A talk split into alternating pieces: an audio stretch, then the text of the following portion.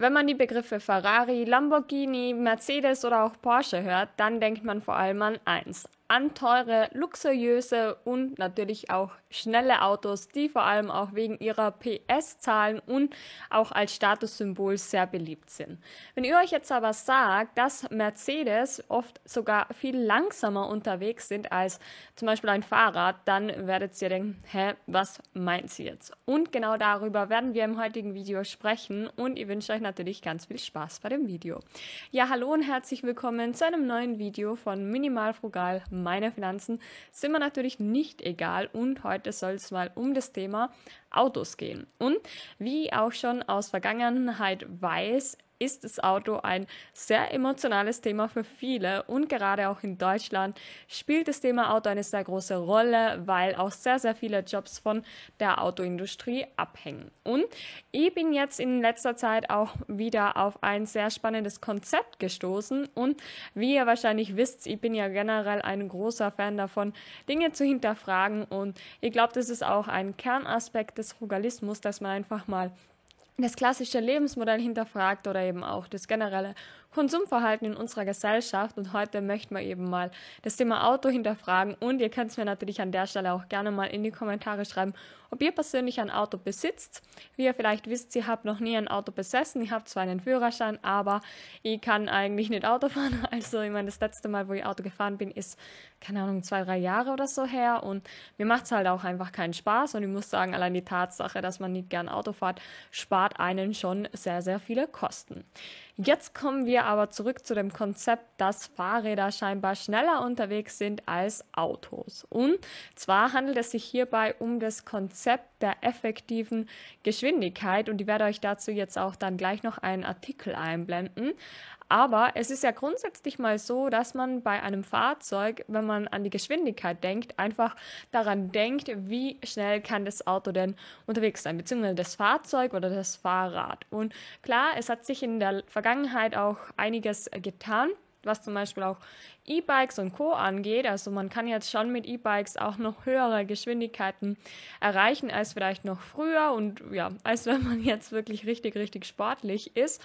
Und ähm, was dabei aber komplett auch außer Acht gelassen wird, ist natürlich, wie viel Zeit muss man denn am Ende wirklich für diese Mobilität aufwenden. Und ähm, da ist es ja nicht nur so, dass man eben die Fahrzeit hat, sondern um eben mobil zu sein, kommen ja auch noch andere Kosten dazu. Das heißt, man muss ja überhaupt erstmal in der Lage sein, ein Auto kaufen zu können. Und hierbei wird natürlich äh, sehr viel an Geld aufgewandt, allein schon für den Kaufpreis. Das heißt, man braucht erstmal sehr, sehr viel Zeit, um sich das Geld für den Kaufpreis erarbeiten zu können.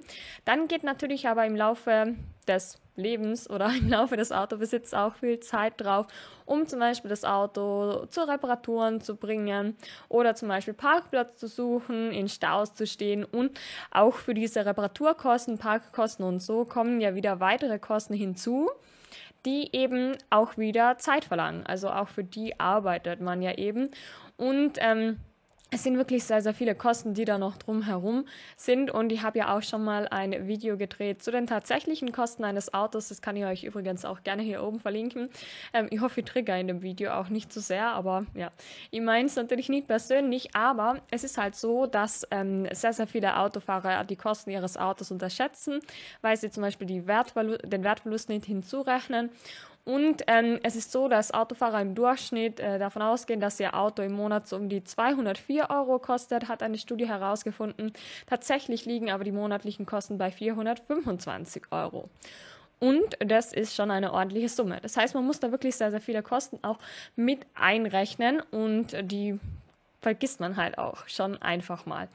Und äh, jetzt zurück zu dem Konzept der effektiven Geschwindigkeit. Es ist halt so, dass wenn man jetzt die Kosten eines Autos vergleicht mit den Kosten eines Fahrrads, dann liegen da natürlich Welten dazwischen. Und zwar ähm, fallen beim Fahrrad natürlich ähm, auch Kosten an für die Anschaffung, aber danach gibt's eigentlich gar nicht mehr so viel. Also vielleicht mal ein Service oder so, aber es ist halt ähm, deutlich, deutlich weniger als jetzt natürlich bei einem Auto.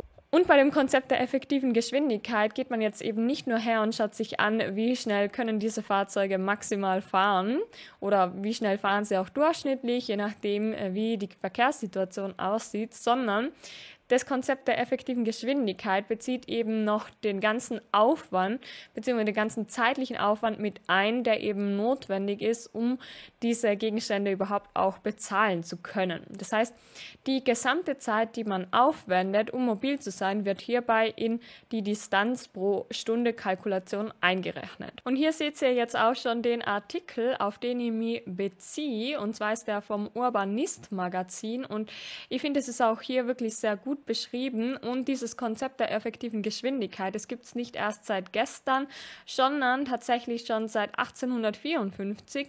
Da hat nämlich Henry David Torreo Walden, keine Ahnung, wie man das jetzt ausspricht, ähm, dieses ganze Konzept ähm, entwickelt und er hat damals eben festgestellt, dass er zu Fuß schneller um die Welt käme als sein Freund, der den Zug nehme. Denn um die Fahrkarten zu finanzieren, müsste der Freund erst lange arbeiten. Und er schreibt hier auch noch, das heißt, man misst die Geschwindigkeit in derselben Kategorie, aber man bezieht mehr in die Messung ein als die reine Fahrzeit. Meine persönliche effektive Geschwindigkeit auf dem Fahrrad liegt etwa bei 15,5 Kilometer pro Stunde. Jetzt ist jetzt äh, mit Berlin berechnet und ähm, er fährt eben mit dem Rad durchschnittlich 17 km/h und verdient ungefähr 15 Euro die Stunde und gibt ungefähr 300 Euro im Jahr für das Fahrrad aus. Das ist, glaube ich, eh noch relativ ähm, hoch bemessen, die Ausgabe für das Fahrrad im Jahr. Und die durchschnittliche Geschwindigkeit für Autos liegt in Berlin bei 24,9 km/h und der ADAC schätzt die Kosten für einen Renault Twingo auf 4.392 und für einen Mercedes auf 24.000 Euro im Jahr was ein Mercedes S500 kostet so viel Geld im Jahr, das ist ja gewaltig. Also müsst ihr euch mal vorstellen, so viel verdienen viele halt im Jahr. Auf jeden Fall, ja, richtig, richtig krass. Ähm, wenn ich dieselbe Distanz mit einem eigenen Auto in Berlin zurücklegen würde, lege meine effektive Geschwindigkeit mit einem Renault Twingo bei etwa 8,1 km/h und mit einem Mercedes S500.3 bei etwa 2 km/h. Dabei gilt, wenn ihr mehr verdient als ich, dann seid ihr schneller. Ja, das ist auf jeden Fall richtig heftig. Das heißt, man ist mit dem Fahrrad quasi doppelt so schnell wie mit dem Renault und eben ungefähr achtmal so schnell wie mit dem Mercedes. Und das ist halt wirklich richtig, richtig krass. Er schreibt hier auch noch, er hat aufgezeigt, dass Stadtbewohner 10 bis 15 Jahre früher in Rente gehen könnten, würden sie statt des Autos das Fahrrad nehmen. Tronta berechnet auch die sogenannte soziale reale Geschwindigkeit, also die effektive Geschwindigkeit plus die externen Kosten, die die Gesellschaft tragen muss, zum Beispiel den Straßen, Bau und Unterhalt, die Gesundheitsschäden aufgrund von Lärm und Treibhausgasen. Ja, und vor allem kommt da ja noch dazu, dass wenn man natürlich regelmäßig Fahrrad fährt, natürlich auch gesünder lebt, als wenn man alles mit dem Auto macht. Also das spielt dann vielleicht auch nochmal eine sehr entscheidende Rolle. Und ja, ich finde es einfach richtig cool, einfach mal solche Sachen zu hinterfragen. Und das Coole ist halt, dass man solche effektiven Geschwindigkeiten auch mit unterschiedlichen Städten ausrechnen kann, beziehungsweise das auch schon ausgerechnet wurde wurde. Und zwar in Melbourne, Tokio oder Los Angeles liegt die effektive Geschwindigkeit von Autos bei nur 14 km/h, in Hamburg bei 12 km/h und in London oder Delhi bei rund 8 km/h.